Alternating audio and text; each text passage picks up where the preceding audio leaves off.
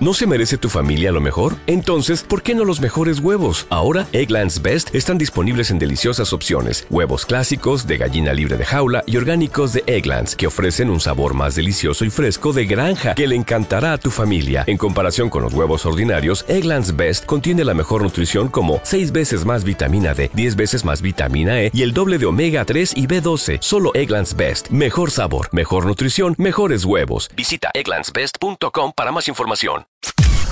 Podcast Millennium.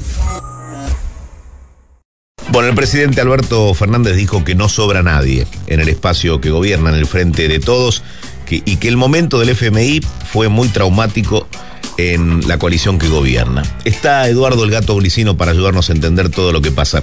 Eduardo, ¿cómo va? Buen día. Buen día, Edu, ¿cómo estás? Muy bien, muy bien. Bueno, ¿no se tiene que ir nadie? Dice el presidente.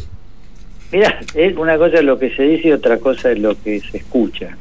Porque parece contradictorio, pero en realidad vos tenés todo un discurso del presidente que va en dos direcciones. Por momentos parecen direcciones encontradas porque hay eh, una exposición que dice vamos a reafirmar la autoridad propia, la autoridad del presidente, la centralidad o como se quiera llamar, y por otro lado vos tenés eh, voces que en reserva dicen y le piden al propio presidente en su círculo más cercano, eh, bueno, dar por terminado el juego, eh, ir a una posición que digo a medio centímetro de la fractura, que consista en eh, sacarle los cargos a todos los sectores del kirchnerismo duro. O sea, vamos a ver, digo, cómo termina. Yo lo que creo es que hay una especie de situación que retroalimenta la crisis, porque nace de la crisis y es a su vez el, el principal combustible de esa crisis porque le agrega mucha incertidumbre política a un cuadro económico y social muy delicado. En las últimas horas yo diría que estamos en un punto de máximo tensión, ¿no? Mm. Ya digo, es indiscutible el daño que esto le produce a la gestión de gobierno, es indiscutible también que empiece a inquietar sobre la gobernabilidad porque en cualquier caso, sea cual sea el desenlace, vos vas a tener una disputa cada vez más abierta entre, digamos, lo que es llamado albertismo y el kirchnerismo duro, en especial la propia expresidente, vas a tener menor peso real, si esa disputa se profundiza, menor peso real del Ejecutivo en el Congreso, y un interrogante sobre si hay un plan político para establecer algún grado de convivencia que permita motivar este conflicto, algún grado de convivencia con la oposición. Este, para mí, digo, tiene dos efectos centrales, ¿no? Eh, vos tenés, eh, esto se produce en el momento del acuerdo con el Fondo Monetario, te diría que ya en buena medida eh, esterilizó el efecto político interno que podía tener ese acuerdo eh, en el sentido fundamental, que es decir, bueno, no fuimos al default, es una buena noticia, vamos a ver cómo sigue esto.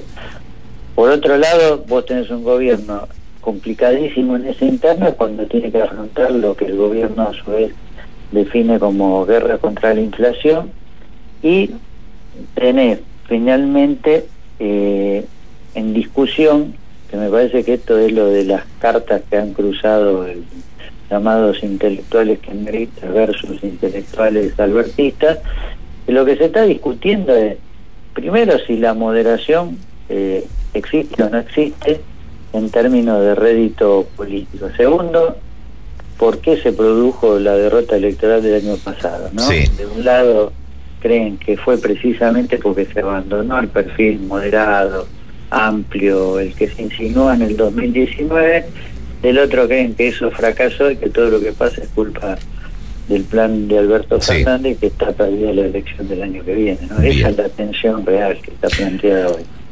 Gato, dos temitas finales. Eh, ¿Qué pasa con el primer encuentro en el Senado por el Consejo de la Magistratura? ¿Volvió a cargar el ministro Soria contra la Corte? Sí, bueno, fue muy duro el, el ministro Soria es curioso porque el ministro Soria venía de una reunión eh, formal, ¿no? En la Casa de Gobierno hubo una foto que la habrás visto del presidente con gobernadores, funcionarios propios, funcionarios kirchneristas, eh, que se se difundió, digamos, la foto de, gestión de, de unidad, pero lo que va y pone en tela de juicio es precisamente lo que el albertismo estaría buscando porque él lo dijo taxativamente, en este punto de la ofensiva contra la Corte y contra el Poder Judicial, no hay diferencias Sí. entre Cristina Fernández de Kirchner y el presidente. Bueno, eso fue lo que dejó su discurso. El Senado se va a volver a reunir hoy, que es un plenario de comisiones, para definir cuál es el dictamen de la reforma del Consejo de la Magistratura y cómo se va al recinto. Bueno, allí es otra discusión. Eh, va todo de frente de todos unidos contra la oposición. Digo, tampoco parece eh, realmente que no haya posibilidad de consenso en un tema tan delicado. Sí. Vas a tener dos fotos mañana que hablan de esto mismo, de la disputa interna, es el- son los actos de condena al golpe de Estado del 76. El presidente va a estar con Daniel Filmus en un acto oficial en el Ministerio de Ciencia y Tecnología.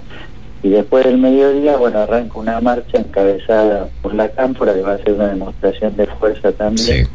desde la ESMA a la Plaza de Mayo. ¿no? Esto es lo, lo que vamos a ver en las próximas horas. Bien. Lo último que tengas de agenda, lo más importante que vaya a ocurrir de aquí al viernes. Bueno, te decía, jueves, viernes, jueves y viernes, y el viernes precisamente va a estar la mirada puesta en la reunión del directorio del FMI que promete ser el moño para este acuerdo que después verá cómo se aplica en la Argentina. Perfecto. Gato, muchísimas gracias. Nos encontramos el viernes y cerramos la semana con tu análisis. Dale, cómo no, un abrazo. Abrazo. Podcast Millennium.